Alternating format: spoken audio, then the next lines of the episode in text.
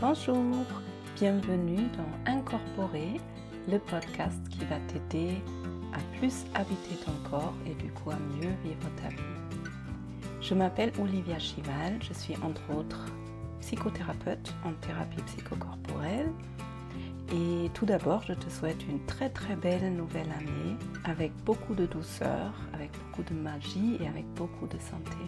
Aujourd'hui, je vais recevoir ma première invitée pour une interview. Il s'agit d'Ariane Garcia. C'est une jeune psychologue qui est diplômée en psychologie sociale de la santé et qui s'est spécialisée dans les troubles alimentaires.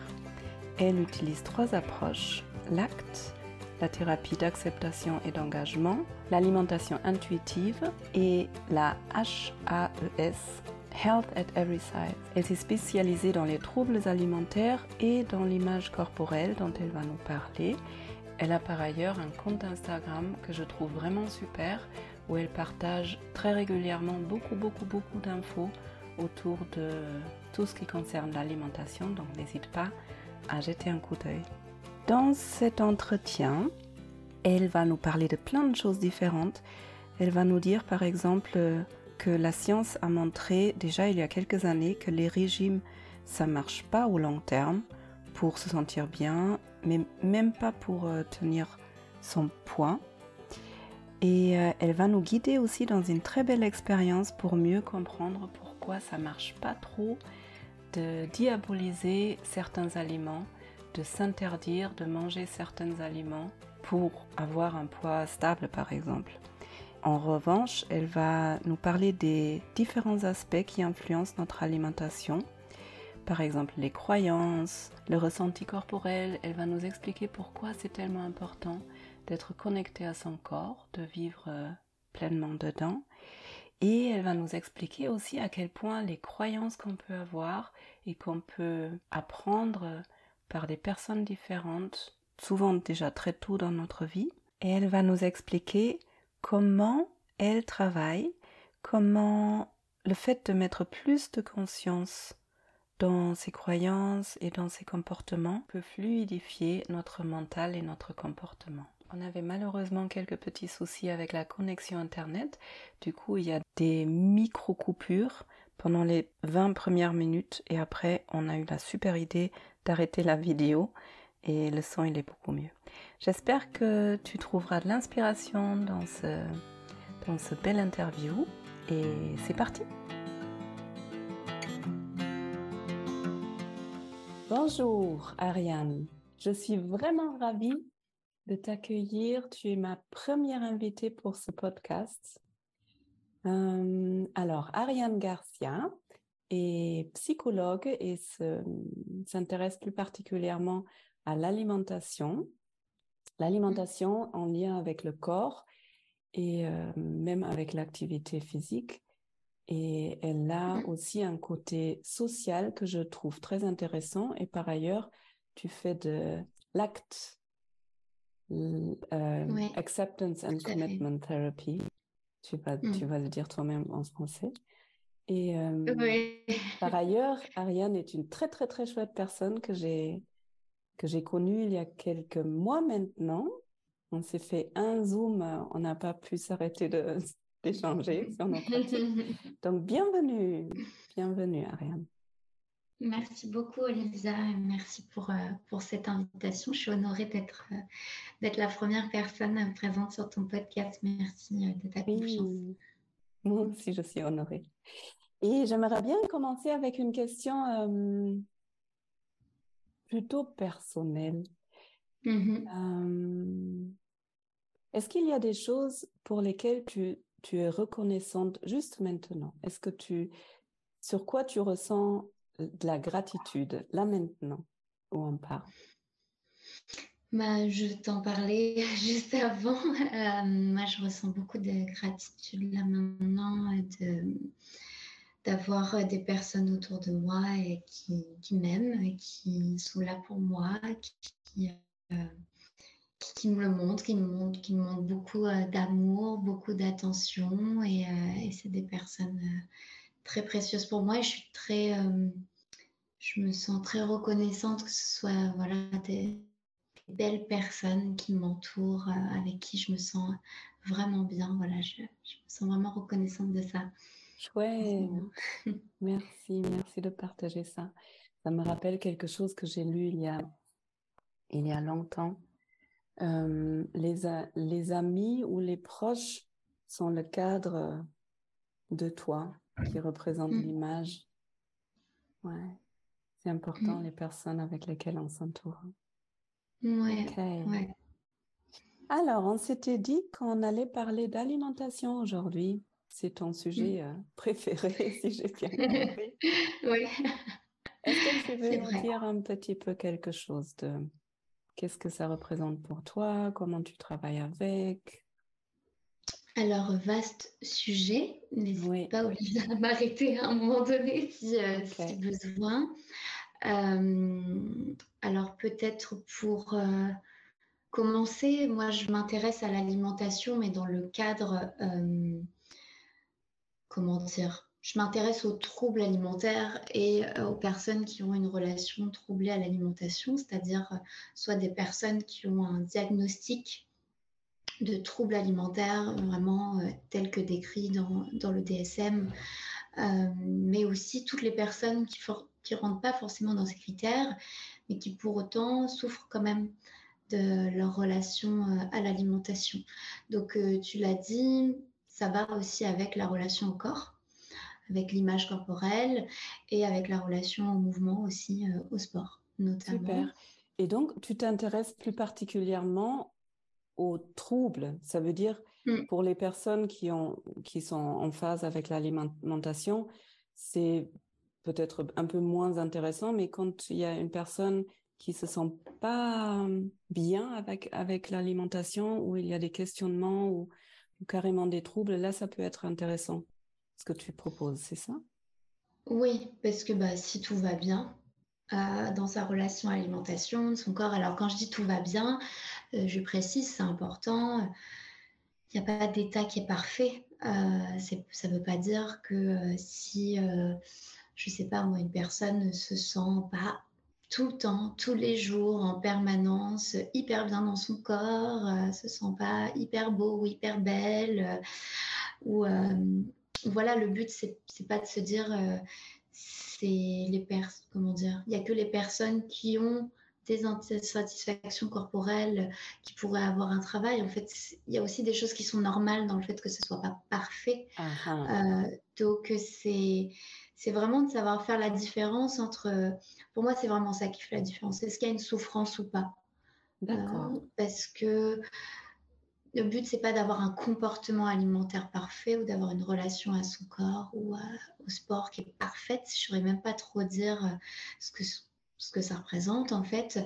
Mais si pour les personnes qui se sentent bien dans, dans leur corps, la plupart du temps, de manière générale, avec l'alimentation, bah, dans ce cas, il n'y a peut-être pas effectivement de raison de, venir me consulter. Après, on peut venir me consulter pour d'autres choses aussi. Je précise, je, suis spécialisée là-dedans, mais avec l'acte, la thérapie d'acceptation et d'engagement, je peux aussi accompagner euh, d'autres problématiques, qu'elles soient euh, anxieuses, relationnelles euh, ou, ou juste j'ai besoin d'aller voir un psy pour parler de certaines choses. C'est aussi OK. Mais dans l'alimentation, effectivement, moi, je m'intéresse à quand ça commence à plus très bien fonctionner ou à générer de la souffrance. Ok, admettons, je t'écoute là et je me dis, hmm, c'est vrai, euh, l'alimentation, c'est un sujet qui n'est pas facile pour moi. Où est-ce que je hmm. commence alors? Admettons, j'ai envie de te consulter. Euh, qu'est-ce que tu me proposes? Euh, bah, Déjà, moi, ce que je fais, c'est que je vais aller explorer qu'est-ce, que, qu'est-ce qui se passe pour toi parce que en fait, d'une personne à l'autre, ça peut être, euh, ça peut être différent. Et moi, ce que je vais explorer, c'est euh, euh, bah déjà, je vais demander c'est quoi ta relation à l'alimentation, comment toi tu la décrirais? Et je vais un petit peu voir en quels termes tu vas, tu vas décrire ça. Après, mhm. je vais aussi chercher à t'interroger. Est-ce que il y a une problématique pour toi autour d'essayer de contrôler ton poids? Que ce soit le maintenir à un certain endroit ou essayer d'en de, de, perdre. Dans de rares cas, des personnes souhaitent euh, en prendre, ça peut arriver, mais moi, en consultation, je rencontre plutôt des personnes qui cherchent soit à maintenir à tout prix un certain poids, soit à essayer d'en perdre. Ok, là on commence à parler du lien avec le corps, l'alimentation et le corps via le poids. tout à fait, tout à fait. Et que si tu veux, euh, la relation au corps, elle va vraiment nous donner un, comment dire, ça nous donne des informations importantes parce que tu vois, une personne qui aurait, euh, ça peut arriver d'avoir des troubles alimentaires, par exemple, euh, parce que que ce soit relié à, à de l'autisme, par exemple, parce qu'il y a des, hypersensibilités sensorielles, donc il y a des difficultés à manger certains types d'aliments, ça crée un évitement de certains types d'aliments, etc. Mhm. Donc ça, c'est assez spécifique. Ou alors, euh, ça peut aussi arriver, euh, par exemple, si on a une, phobie de vomir, ben, on va contrôler énormément ce qu'on mange euh, de peur de, vomir ou d'avoir mal au ventre pour éviter les, aliments qui pourraient créer des symptômes. Donc en fait, il y a mhm. plein de choses qui peuvent altérer la relation à l'alimentation. Moi, bien souvent, je, alors je peux, je peux tout à fait accompagner des personnes qui pourraient rencontrer ça. Bien souvent, j'en rencontre des personnes qui ont associé leur relation à l'alimentation à la relation à leur corps. Et derrière, il y a une tentative de contrôler le poids. Je sais pas si c'est. Euh... Ah mince, je crois que je t'ai perdu. Oui. Ah, ça y est. On s'est perdu quelques secondes. Mais, mais j'ai compris à peu près ce que tu voulais dire. Ok. Euh, tu, tu, travailles avec deux techniques principalement, c'est ça, autour de l'alimentation? Alors, euh, j'aime bien dire euh, approche, avec des, des mhm. approches, parce que derrière, il y a tout un, il y a des techniques dans ces approches-là, euh, mais il y a aussi toute, euh, toute une philosophie derrière euh, chacune de ces approches-là. et chacune de ces approches, il y a, il y a des, des études hein, qui sont menées pour essayer de voir est-ce qu'elles fonctionnent, comment elles fonctionnent, qu'est-ce que voilà, dans, dans, dans, quel contexte, etc., sur quelle population. Bref, c'est vraiment des approches. Et finalement, je pense qu'il y en aurait plus trois. Donc, je disais, euh, j'utilise euh, donc la thérapie d'acceptation et d'engagement euh, qui vise vraiment à, flexibiliser le mental, puisque bien souvent, ce qu'on retrouve dans, dans les problématiques hein, psychologiques, quelles qu'elles soient, que ce soit en lien avec l'alimentation ou pas, on rencontre une certaine rigidité psychologique.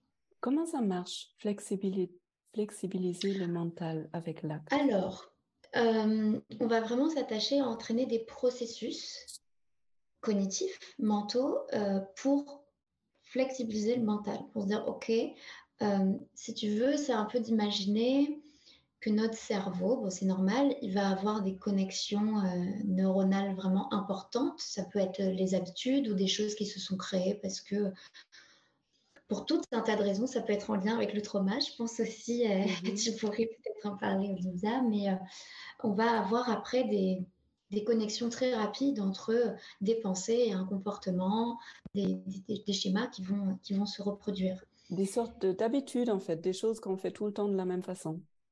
Oui, voilà. Euh, après, euh, c'est, ça va être vraiment relié après à parfois certaines conditions, certaines croyances. Par exemple, je te donne un exemple au hasard. Mhm. Euh, une personne, on va euh, très tôt lui répéter quelque chose qui ne va pas avec son corps euh, et on va lui dire quoi faire. On va lui donner la solution. les parents ou les parents, un, médecin, un, prof, voilà, quelqu'un dans l'entourage ou tout le monde dans l'entourage ou de manière répétée mhm. en permanence ou, ou même les médias avoir un corps comme ça, c'est assez subtil, hein, mais quand on voit une pub comme j'aime avec euh, tous les différents types d'IMC, qu'on on monte certains types d'IMC dans le rouge, euh, ah ça c'est vraiment pas ça qu'on veut avoir pour notre santé. Bon, la personne qui regarde cette pub, euh, si elle a un IMC qui, se, qui, est dans ces branches-là, elle peut que comprendre ça. Je t'arrête juste, IMC pour les personnes qui savent pas ce que c'est? Alors c'est indice de masse corporelle et c'est euh, calculé finalement entre le rapport entre le, poids et la taille. Okay. Mais ce n'est pas un indice qui est très, qui est très fiable pour, euh, pour euh, montrer l'état de santé de la personne, en fait. Oui, mais c'est un indice qui montre si je suis très mm. rationnellement, si je suis en sous-poids, surpoids ou en poids normal. Et donc, tu dis que les personnes qui sont autour de nous peuvent nous influencer, les médias aussi, et même les médecins qui peuvent nous dire là, vous êtes en surpoids ou tu es en sous-poids. Tout à fait.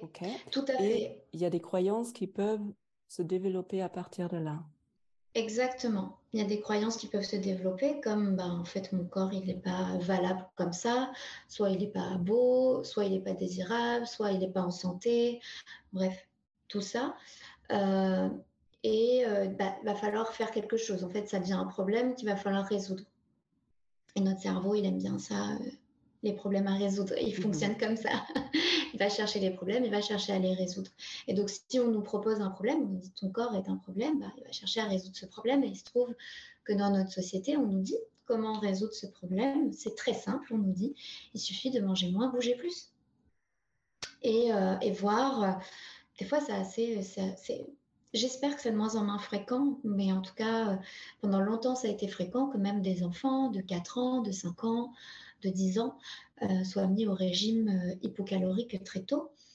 Et donc, très tôt, il y a des liens qui se font entre, OK, mon poids n'est pas correct, mon corps n'est pas correct, je dois me restreindre pour avoir un certain poids, pour être en santé, pour être accepté, pour faire partie de, de la norme. Mmh. Et ça va créer des connexions très rapides là-dedans et ça va rigidifier certains comportements. Et ça va créer des règles rigides. Ça va? Créer des règles rigides. Des règles rigides. Ok. Comment l'ACT, euh, Acceptance and Commitment L'acte. L'acte? On dit l'acte. Comment l'acte va nous aider alors, peut aider à flexibiliser? Alors, on va agir sur un certain nombre, comme je te disais, de processus euh, psychologiques. Mmh. En acte, on s'attache vraiment, au-delà des techniques, de travailler sur les processus. C'est dit une approche processuelle. Donc, on va vraiment travailler là-dessus. Donc, il y a tout un tas de possibilités. Déjà, il y a euh, ce qu'on appelle en acte le désespoir créatif. Aller chercher le désespoir créatif, c'est-à-dire aller chercher avec la personne comment ça fonctionne ces comportements-là pour aller vers ce qu'elle recherche en fait. Et classiquement pour les régimes, ben, ça va être et ça aussi on le fait en alimentation intuitive, c'est une autre approche que j'utilise, mhm. c'est aller observer, ok, quand je fais ce même comportement de me restreindre sur mon alimentation, comment ça fonctionne à court terme, comment ça fonctionne à long terme? Et bien souvent les personnes, elles se rendent compte qu'à court terme, c'est assez euh, sécurisant, c'est assez mmh rassurant de se dire ok, je contrôle, voir le poids descend sur la balance, donc voir on a une sensation de d'avoir plus d'estime de nous-mêmes, d'avoir plus confiance en nous, etc. Mmh Il y a tout un tas de choses qui se passent. Puis après, on observe à long terme. Ok, et à long terme, comment, comment ça fonctionne pour se rapprocher de tout ça? Et beaucoup de personnes observent que finalement, ça ne fait que se dégrader. Finalement, le, non seulement le poids remonte, mais en plus, voire il augmente. Et en plus de ça, pour l'estime de soi, pour l'image corporelle, pour la relation avec l'alimentation, il y a tout un tas de choses qui peuvent se dégrader, ou parfois, il y a même des troubles alimentaires qui vont, euh, qui vont se développer. Donc ça, c'est un peu une des étapes qu'on fait, c'est de pouvoir observer mes, mes croyances qui sont là et les comportements en lien avec ces croyances, comment ils fonctionnent. Et est-ce qu'à force de répéter les mêmes comportements, ça a fini par marcher pour arriver là où je veux arriver? Là, tu parles des croyances ou des régimes qui sont trop restrictifs, c'est ça? Quand je, par exemple, j'en sais rien, je me dis, il faut que mon poids reste absolument à, sais rien, 45 kilos sur le court terme, si je, si je me rends compte, ah, je suis à 45 kilos, je me sens bien, et au long terme, ça peut avoir des... Des impacts, tout un tas d'impacts sur, euh, et c'est ça qu'on va vraiment essayer d'observer, c'est tout un tas d'impacts et sur quoi? Peut-être ça va être sur euh, les émotions, peut-être à terme, est-ce que euh, je culpabilise dès que je mange quelque chose qui ne rentre pas dans le cadre de ce que je suis censée manger? Euh, Est-ce que régulièrement ça m'amène à, être très dur envers moi-même, à, me dire des mots très durs comme voilà, tu n'y arrives pas, tu es une merde, tu es vraiment minable, tu ressembles à rien Est-ce que ça va favoriser ces choses-là? C'est vraiment et tout un tas de choses. Est-ce que ça m'isole des autres? Est-ce que, est-ce que j'évite des sorties au restaurant pour maintenir ce poids-là? Est-ce que je, euh, est-ce que je commence à avoir des stratégies de compensation euh, pour euh, maintenir ce corps-là? C'est-à-dire, est-ce que je fais une heure de sport tous les jours et, et, dans quel état, dans quel état ça me met? Est-ce que j'y prends du plaisir? Est-ce que je me force? Est-ce que je culpabilise si je le fais pas? C'est vraiment ça, tu vois, la rigidité. Donc là, on parle de la rigidité c'est vraiment ça. Mm-hmm. En fait, tout est avec l'acte. encore une fois, on va travailler des processus pour travailler la rigidité mentale. Donc, je te disais, une des choses, ça va être d'observer, OK, comment ça fonctionne, les règles que j'ai dans ma tête. Et que ma tête me dit souvent, bah, c'est ça qu'il faut faire. Je n'ai pas le choix que de faire ça. Je n'ai pas le choix que de refuser une invitation je n'ai pas le choix que d'arrêter les glucides, j'ai pas le choix que de faire une heure de sport par jour.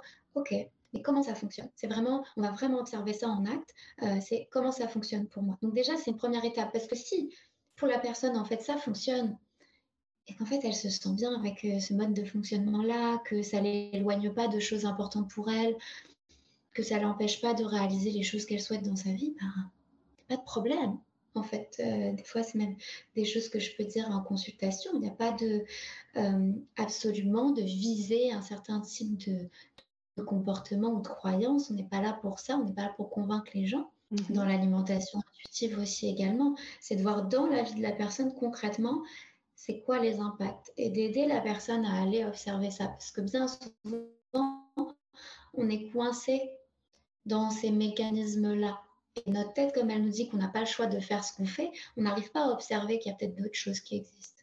Ok. Et du coup, la première des, choses, c'est vraiment observer ce qu'il a. J'imagine accepter, puisque c'est la thérapie d'acceptation. D'acceptation et d'engagement. C'est un peu central, c'est d'aller travailler l'acceptation d'une part, et après l'engagement dans des actions concrètes. Le but après, c'est de se mettre en mouvement. Et si tu veux, dans tout ça, je t'ai parlé du désespoir créatif, mais on va aussi s'aider avec la pleine conscience, s'ancrer dans l'instant présent, apprendre à revenir dans l'instant présent, qu'est-ce qui se passe pour moi. Et euh, on va aussi développer, chercher à développer ce qu'on appelle euh, le soi observateur. Ça, c'est ce qu'on travaille pas mal en, pleine conscience, la capacité de pouvoir s'observer, mm-hmm. vivre des choses, expérimenter des choses.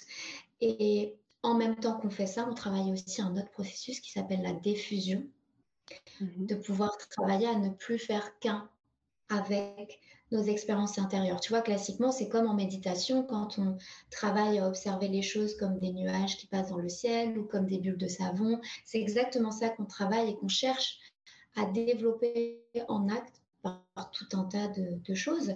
Et pour créer un espace entre mes pensées, mes croyances, mes émotions et moi. Il y a comme un... Moi, j'aime bien cette image, c'est comme si on était le ciel qui est stable, qui est tout le temps là, et qui regarde la météo qui change et qui mhm. bouge. Ok. Tu vois, un peu, je pense que ça va te parler, je pense, ça, avec la méditation. Oui, euh, c'est un peu la base pour toute la thérapie comme moi je mène aussi. Du coup, c'est observer, accepter déjà ce qui est là. Mm. C'est la base pour pouvoir mettre en place les changements, c'est ça le grand paradoxe. Exactement. Et l'observateur, là, dont tu parles, ça nous aide justement à prendre de la distance et ne plus être un avec ce comportement, avec nos euh, croyances dont tu parlais, etc. Exactement. Et c'est ça qui va créer la flexibilité. Je ne sais pas si tu vois comment ah. de pouvoir, vraiment, c'est tous ces ingrédients-là, de, de pouvoir développer cette capacité de se mettre là et c'est ce qu'on fait en alimentation intuitive, en fait, parce que pour moi, l'autre approche que j'utilise, l'alimentation intuitive. L'alimentation intuitive, c'est l'acte appliqué à l'alimentation. C'est ça? Pour moi. Alors ça, c'est que moi qui le dis. Hein. Je ne crois pas que quelqu'un d'autre l'ait dit, je ne sais pas. Mais pour moi, quand j'ai découvert l'alimentation intuitive, je me suis dit, waouh, en fait, c'est exactement ce qu'on fait en acte. Donc, du coup, pour moi, hein, je, préviens, c'est vraiment pour moi, euh, l'alimentation intuitive, c'est de l'acte appliqué euh, à l'alimentation. Euh, parce que vraiment, on va travailler les mêmes processus. et j'ai oublié de le dire, mais une des choses qu'on va pas mal travailler en acte, et ça c'est en lien avec l'engagement, ça va être le travail autour des valeurs de se concentrer sur qu'est-ce qui est important pour la personne, qu'est-ce qui est important pour elle, dans quelle direction elle souhaite aller. Et, vraiment, ça, on va s'y attacher. Et dans l'alimentation intuitive aussi, on va vraiment s'attacher à la personne. C'est quoi qui est important pour elle, dans quelle direction elle souhaite aller. Et pour le coup, dans l'alimentation Pardon, je t'ai coupé. Du coup, c'est très individualisé en fait ces thérapies. C'est pas une approche pour tout le monde. Tu vas vraiment regarder quelles valeurs sont importantes pour, pour telle et telle personne. Tout à fait. C'est vraiment, euh, c'est, vraiment des approches qui s'adaptent et qui, et c'est pour ça que bon, des fois, je peux entendre l'alimentation intuitive. C'est pas pour les personnes qui ont des troubles alimentaires. C'est pas pour les personnes qui ont du diabète. C'est pas pour. En fait, ah non. c'est vraiment, bah parce que, si tu veux, il y a cette idée que l'alimentation intuitive, c'est seulement se reconnecter à ses signaux et euh, manger ce qu'on a envie de manger. Ah. Euh, et en fait, c'est beaucoup plus complexe que ça. Et, euh, et, en fait, ça s'adapte à tout un tas de problématiques et, et qu'on peut, on n'est pas comme dans l'acte en fait on va un peu voir par rapport au patient par quoi on va commencer.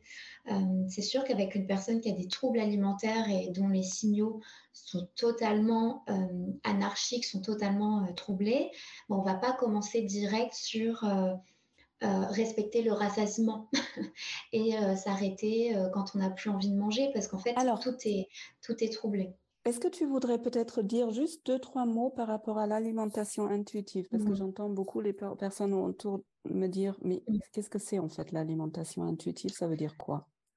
Alors, euh, déjà, c'est une approche euh, américaine qui a mmh. été créée par euh, deux diététiciennes qui, en fait, sont parties d'un constat, le fait que ben, elles prescrivaient des, régimes à, à, leurs clients et des régimes, tu vois, tu parlais de régimes très restrictifs euh, précédemment, mais pour le coup, elles, c'était pas des régimes hyper restrictifs qu'elles euh, qu'elles donnaient à leurs clients, c'était des trucs du type rééquilibrage alimentaire, rééquilibrer l'alimentation, mieux manger, des, conseils pour mieux manger, voire pour perdre du poids, pour essayer d'aller vers cet objectif-là de perdre du poids. Et elles se sont rendues compte que euh, continuellement, leurs clients revenaient donc, ils perdaient du poids pendant un temps et puis ils revenaient. Puis ils perdaient du poids pendant un temps à nouveau, puis ils revenaient parce qu'ils reprenaient le poids, voire ils prenaient encore plus de poids. Et au bout d'un moment, elles se sont dit, bah, en fait, il y a quelque chose qui, qui doit pas fonctionner dans ce qu'on est en train de faire. Et elles se sont intéressées aux études sur le sujet.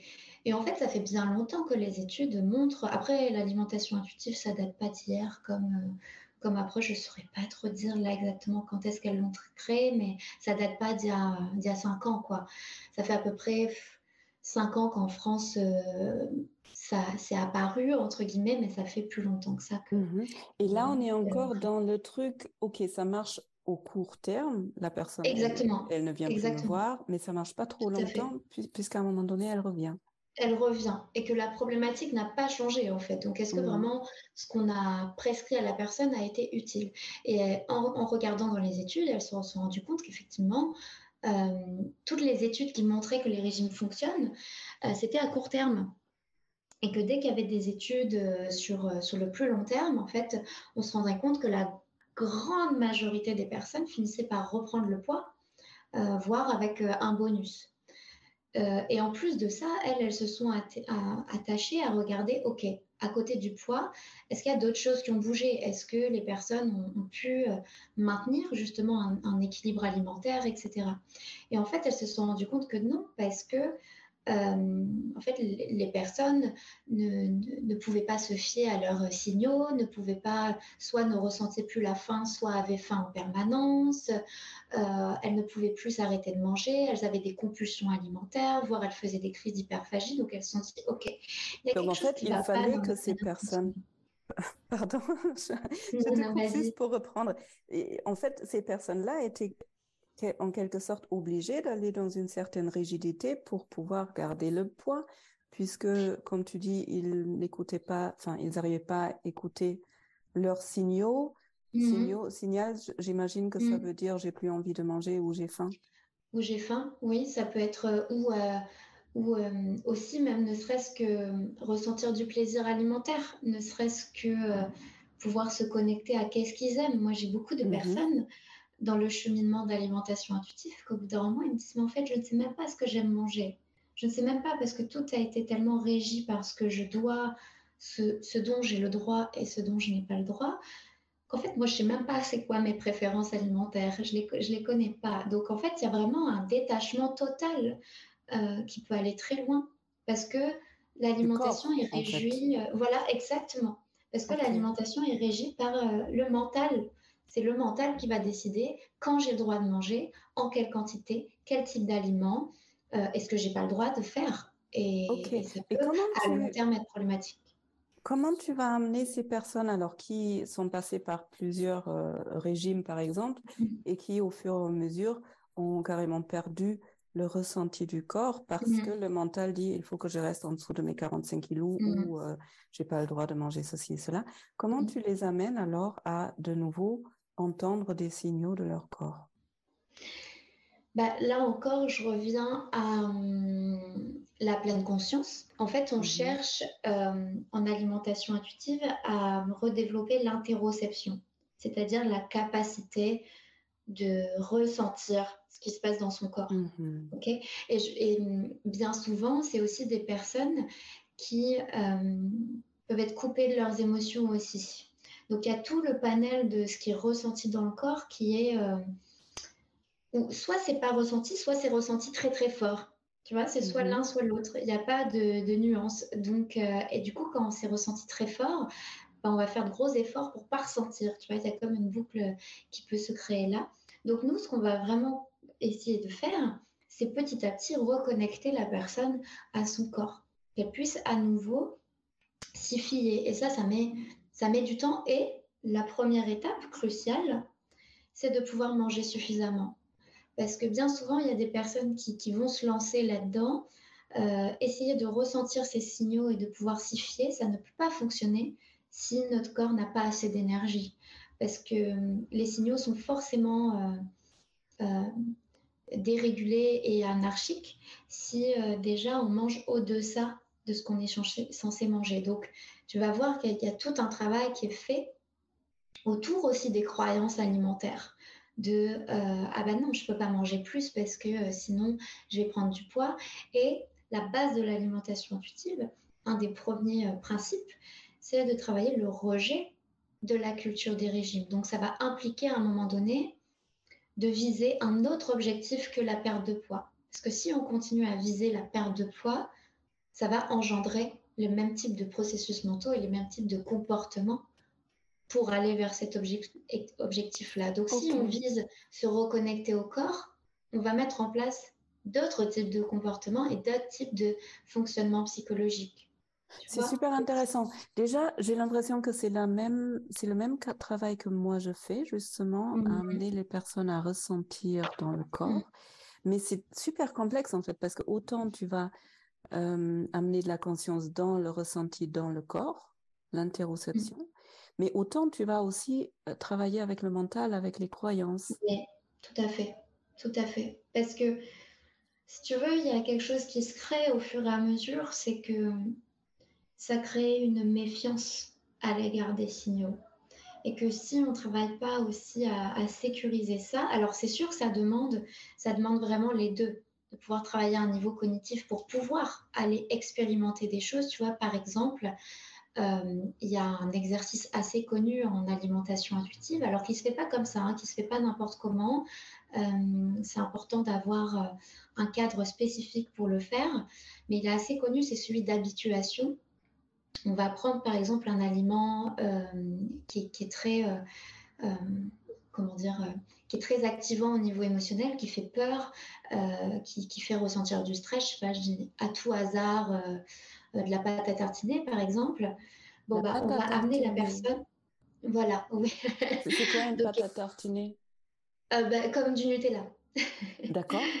voilà. et ça fait peur? euh, Oui, ça peut faire peur parce que dans, bah, quand on cherche à perdre du poids, c'est typiquement le genre d'aliment qu'on va ah soit totalement éliminer, soit, euh, soit totalement éliminé, soit à manger avec certaines règles, dans, seulement dans certaines conditions. Et c'est aussi du coup, par le même, euh, si tu veux, par la réaction de restriction, perte de contrôle, c'est aussi ces mêmes aliments sur lesquels souvent les personnes vont perdre le contrôle et vont faire des compulsions alimentaires. Oui, donc ça fait peur dans le sens où ça active ma rigidité et mes croyances. Et soit où j'y vais à fond et je vide le pot, soit je voilà. complètement et il faut surtout pas que je, regarde ça. Ok, donc on va prendre une pâte à tartiner et voilà.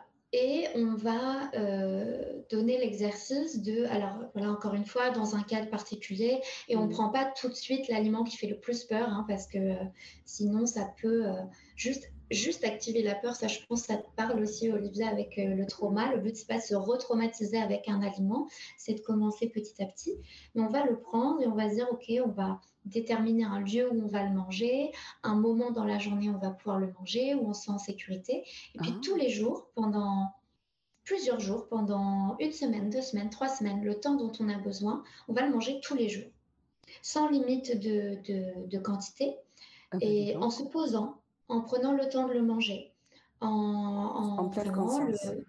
Voilà, en pleine conscience. On va vraiment s'entraîner à le faire en pleine conscience et puis on va noter euh, est-ce que c'est agréable, jusqu'à quand c'est agréable, euh, comment c'était pour nous. Et puis le but, c'est vraiment de se réexposer. Là, on reprend un principe des thérapies cognitives et comportementales assez connu, le principe d'exposition. on va s'exposer régulièrement à l'aliment stressant pour qu'au final, ils deviennent euh, neutres, en fait, que juste... Ah. Parce que, si tu veux, il y a beaucoup de croyances chez les personnes qui ont fait des régimes que si elles s'autorisent à nouveau à manger tous les types d'aliments, elles vont jamais s'arrêter d'en manger. Et donc, classiquement, bah, tu vois, je t'ai donné le Nutella, mais on pourrait le faire avec de la pizza. Dire, bah, tous les jours, tous les soirs, pendant trois semaines, vous allez manger de la pizza.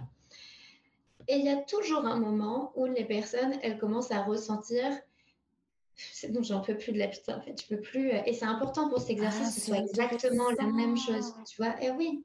C'est intéressant. dans le yoga, on, a, on a un exercice un peu euh, dans la formation, un peu par, pareil.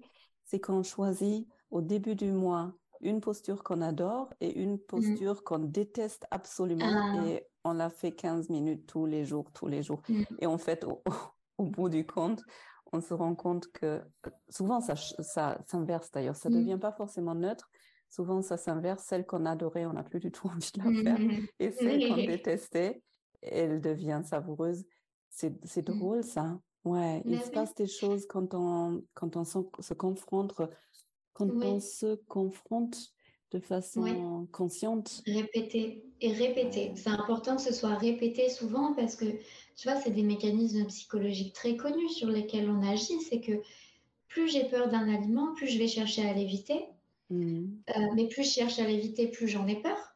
Et plus j'en ai peur aussi, enfin, plus, tu vois, souvent ce qui se passe avec ce type d'aliments, c'est que ça les sacralise. Ça les met sur un.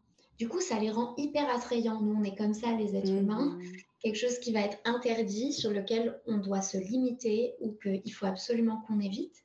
Tu vois, souvent, je fais faire le petit exercice. Bah, tu vois, on parlait d'un exercice, ça peut être ça. Euh, juste essayer pendant euh, une minute de penser à tout ce que vous voulez, tout, tout, tout, tout, tout, sauf à un éléphant rose. Est-ce qu'on peut le faire là maintenant Bien sûr. Bien sûr, avec plaisir. Je te laisse nous guider. Faisons quelque chose de pratique. Bah, vraiment, c'est posez-vous où, vous le souhaitez. Euh, vous pouvez fermer les yeux si vous le souhaitez, si ça vous aide. Faites vraiment comme vous le sentez. Puis pendant une minute, là, on va essayer ensemble de penser à absolument tout, sauf à un éléphant rose. donc on top, je regarde. Et puis peut-être lever la main à chaque fois que vous pensez à un éléphant rose. Essayez de voir à chaque fois que vous y pensez, levez-la. Allez, je donne le top. C'est parti.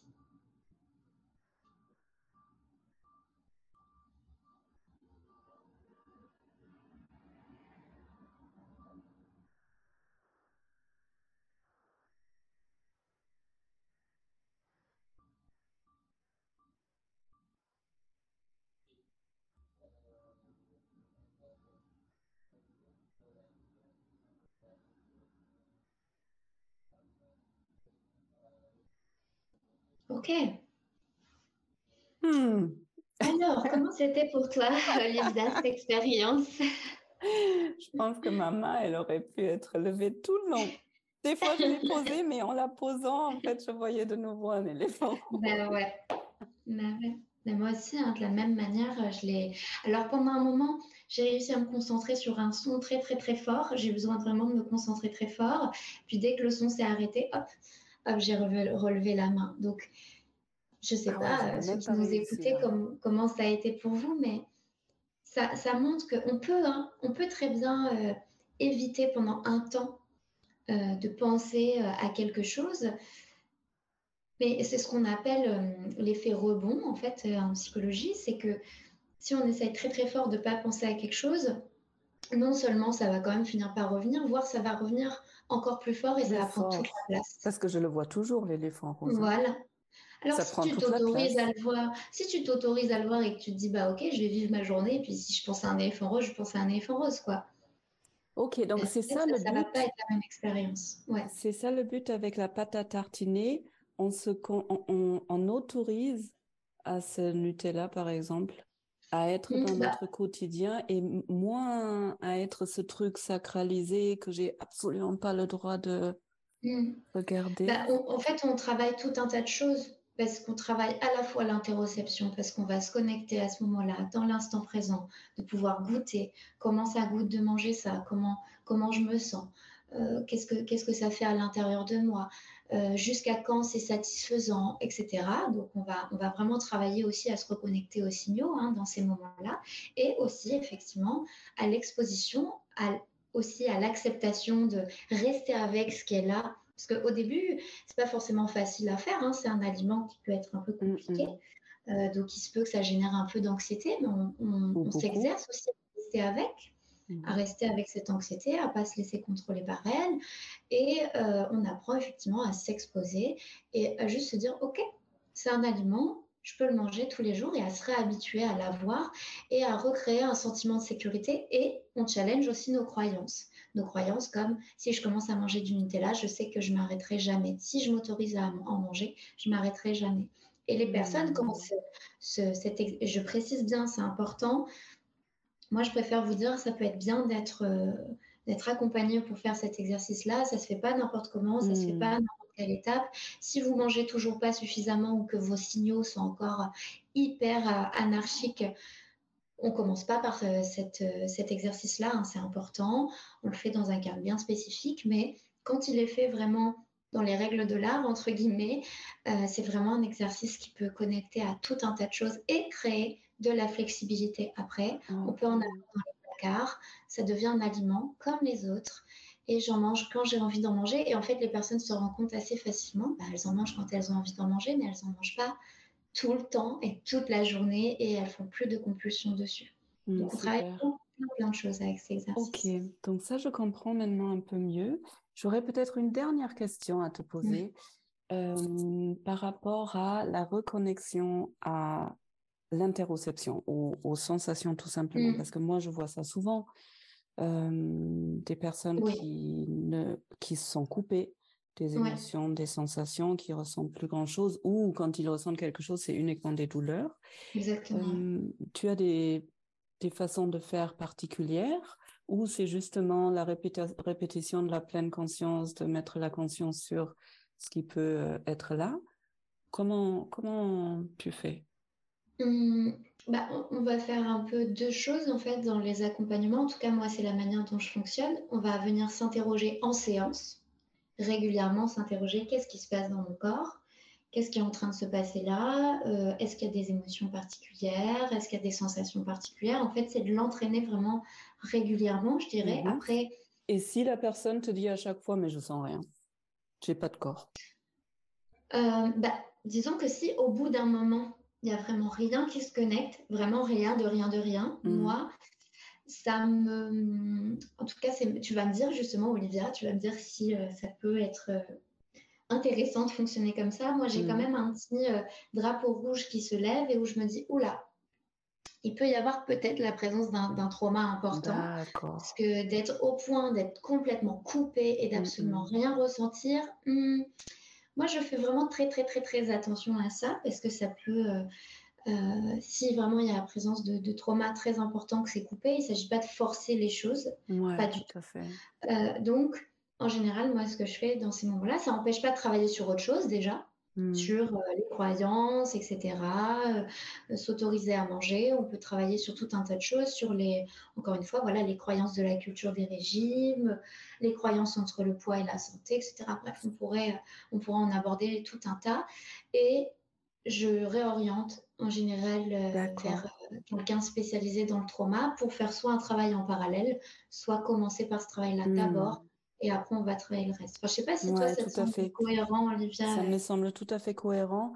Euh, ce que je fais souvent, c'est que je crée des. Bon, J'essaie doucement hein, de créer des sensations, mmh. par exemple par le toucher. Comme en mmh. général, on, commence à sentir quelque chose, mais quand il y a un vrai blocage, c'est euh, probablement une protection qui est là pour une raison. Et euh, j'aime bien ce que tu disais de jamais forcer. Moi, je force jamais parce que quand il y a une résistance, c'est qu'il y a une raison et c'est important d'aller regarder la résistance dans un premier temps au lieu de l'arracher et mmh. oui. des fois ça s'effondre de, derrière. Oui, puis de faire avec, disons de voir, ok, mmh, si pour l'instant ça ça bouge pas, qu'est-ce qu'on peut faire autour? Mmh. euh, Qu'est-ce que, voilà, vraiment, on, on, va pas à pas avec la personne, avec ce qu'elle se sent de faire. Moi, j'ai des personnes qui viennent me voir et qui me disent tout de suite euh, à moi faire justement l'exercice d'habituation. Voilà, c'est impossible pour moi, je ne peux pas faire ça. Hmm. Ne demandez pas de faire ça. C'est OK. Aucun souci, de toute façon, on va certainement pas commencer par là. Et puis même si c'était, euh, si dans le protocole ou je ne sais quoi, on commençait par là, on commence pas par là. Si vous le sentez pas, c'est vraiment important de pouvoir y aller étape par étape, comme hmm. on le sent. Là où moi j'aimais bien, c'était euh, je ne sais pas si tu le connais, c'est Benjamin Schoendorf qui est, euh, qui, est un formateur en maths. Voilà, tu connais? Juste le nom. Voilà, juste le nom. Euh, bah, j'avais beaucoup aimé en formation la manière dont il avait abordé les choses. Il avait dit, euh, il avait montré trois zones sur un papier, trois ronds comme ça qui, qui étaient interconnectés. Il disait, on essaye de pousser la personne à sortir. alors il appelait ça zone de confort. Moi j'aime bien appeler ça la zone connue parce que bon, souvent, elle n'est pas hyper confortable, la zone de confort, mais en tout cas, c'est la zone connue, la zone qui peut être rassurante. On essaye d'en sortir, sortir de ce qu'on a l'habitude de faire. Encore une fois, on veut sortir de la rigidité, donc on veut créer d'autres choses, on veut arrêter de répéter tout le temps, peu importe le contexte, le même comportement. On veut créer autre chose. Mais pour aller vers la zone où il commence à se passer des choses, où il y a des changements, c'est important de rester dans la zone où on prend soin de soi. Mmh. Où, ok, ça peut être un peu désagréable, ça peut être euh, euh, confrontant, euh, ça peut être inconfortable, ce qu'on va être amené à, faire, mais c'est important que ça soit pas insupportable, parce que sinon là, pour moi, il y a un risque de de retraumatiser peut-être mmh, des, donc choses, on va petit à petit. des traumatismes. Exactement. On fait des Oui, et ça c'est un peu, si tu veux, le principe de quasiment toutes les psychothérapies que je connais moi. En fait, même En, TCC, on va s'exposer euh, petit à petit. On commence tout petit, tout petit. On va pas direct une personne qui a phobie de l'avion la mettre dans l'avion. Quoi. Euh, voilà, on y va petit à petit, sinon mmh. ça ne fonctionne pas. C'est vraiment le principe. Et peut-être qu'en psychotrauma aussi, c'est. Ah bah absolument, oui, parce que sinon tu retraumatises et tu n'as rien, rien gagné du tout. Mmh. Super, merci Ariane. Dis donc. Euh, tu as fait un beau tour là autour euh, de la question des troubles de l'alimentation. J'aimerais bien te demander une question un peu à part pour terminer. Si toi, Ariane Garcia, tu regardes ta vie, ta propre vie, mm. Mm. avec tous les hauts et des bas que tu as vécu, avec tout, tout ce que tu as pu traverser, euh, toutes tes belles expériences et les expériences difficiles aussi, là, comme tu es aujourd'hui, si tu avais trois messages, trois apprentissages à mmh. partager, qu'est-ce que, qu'est-ce que le monde devrait savoir? Je ne sais mmh. pas si je suis très claire. Oui, bah je, je, crois. Est-ce que ça serait, qu'est-ce que, qu'est-ce que je retiens un peu de tout ça? Est-ce qu'il y a trois choses que je retiens et que je pourrais partager qui exact. aider les autres? Bah, Je dirais la première chose, c'est le temps. Euh, vraiment, je constate que une des choses qui m'a le plus aidé à, avancer dans ma vie, à aller mieux, à aller réparer des choses en moi, à aller euh, vraiment à aller mieux, hein, parce que c'est le, mmh le mot. Euh, voilà, comme je te disais, moi je viens d'avoir 30 ans et quand je regarde mmh. rétrospectivement, je me dis waouh, quand je repense à que ce soit la petite fille de 10 ans ou celle de 15 ans ou celle de 20 ans, je me dis waouh, vraiment il y a eu de l'évolution. Et pour moi, un des gros mmh. ingrédients qu'on oublie souvent, moi la première, c'est le temps. Parce qu'on veut aller vite, on veut que ça aille mieux vite, on veut que nos souffrances s'arrêtent, mais il y a des choses qui, mettent du temps à changer, il y a des choses qui mettent du temps à être intégrées, il y a ressentir de la sécurité en soi, que ce soit dans les relations avec les autres, que ce soit avec soi-même, c'est c'est long, c'est long cette histoire-là. Mmh. Donc euh, voilà, j'aimerais rappeler ça que de se laisser le temps. Voilà, ça peut prendre euh, quelques semaines, ça peut prendre quelques années, voire vraiment des dizaines d'années, vraiment littéralement. Euh, ça, je trouve ça vraiment important. Après, euh, je dirais demander de l'aide. Mmh. Ça paraît vraiment important. Moi, ça m'a été très utile de pouvoir être accompagnée. Par contre, de n'hésitez pas à je sais que j'ai commencé à avoir des, psychologues, des psychiatres très tôt, et bon, je n'y connaissais rien. Euh, je trouve ça important de demander. Vous pouvez demander la personne avec quelle approche elle travaille, euh, comment elle. Euh, bah, un peu ce que voilà, moi j'ai pu exposer aujourd'hui, et n'hésitez pas à demander aux personnes comment elles travaillent, sur quelle, mm, mm. sur quelle base elles, elles vont observer votre problématique. Parce que des fois, ça peut être aidant. Parce que des fois, on va voir des personnes parce que ben, on nous l'a conseillé, euh, parce que telle personne l'a trouvé bien. Et puis, bon, ça aide toujours de parler à quelqu'un, mais des fois, c'est peut-être pas forcément la personne qui nous correspond ou l'approche qui nous correspond à cet instant, instant, T. Donc, n'hésitez pas à demander euh, vraiment comment la personne travaille. Et puis, dernière chose, à euh, peut-être vous laisser surprendre aussi parce que je dis ça, mais des fois il y a mon côté qui a besoin de contrôler, moi aussi, hein, je suis humaine, euh, donc euh, qui a besoin de contrôler les choses et qui a besoin de savoir comment l'autre travaille, etc.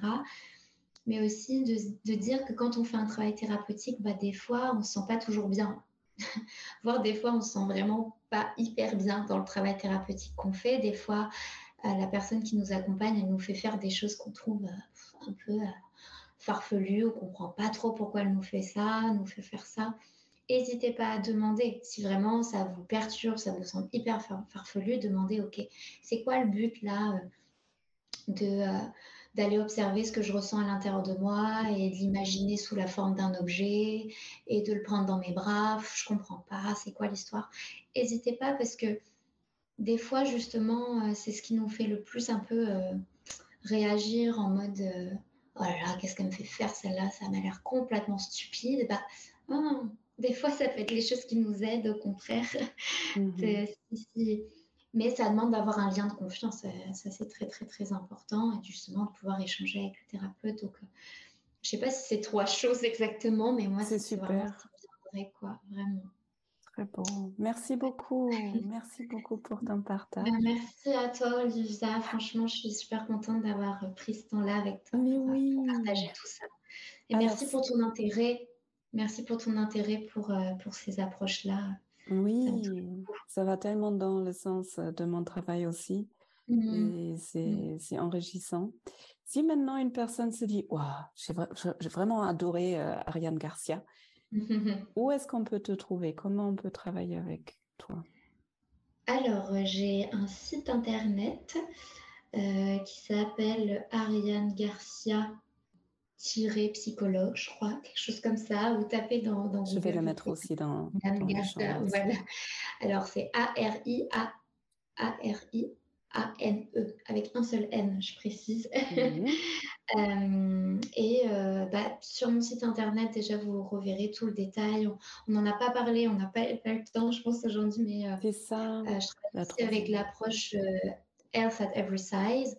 Donc, n'hésitez pas à aller regarder sur mon site. Et puis, il y a un petit un petit onglet pour prendre rendez-vous avec mes coordonnées ou alors vous pouvez m'envoyer via un formulaire. Et puis j'ai aussi un compte Instagram qui s'appelle Ariane Lapsy où euh, voilà, je partage aussi des choses régulièrement euh, autour de, ces sujets-là, mais aussi plus largement sur la psychothérapie, sur la pratique euh, du psychologue, etc.